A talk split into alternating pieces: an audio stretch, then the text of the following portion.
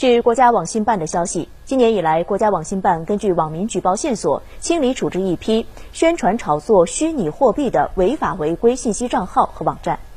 按照关于进一步防范和处置虚拟货币交易炒作风险的通知精神，国家网信办督促指导主要网站平台切实落实主体责任，持续保持对虚拟货币交易炒作高压打击态势，加大对诱导虚拟货币投资等信息内容和账号自查自纠力度。国家网信办加强督导检查，对打着金融创新、区块链的旗号，诱导网民进行虚拟货币、虚拟资产、数字资产投资的“飞哥的故事江湖”、“绝对盘感比特币”等九百八十九个微博、贴吧账号和微信公众号依法予以关闭。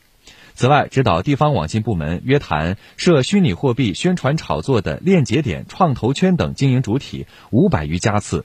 要求全面清理宣传炒作虚拟货币交易的信息内容，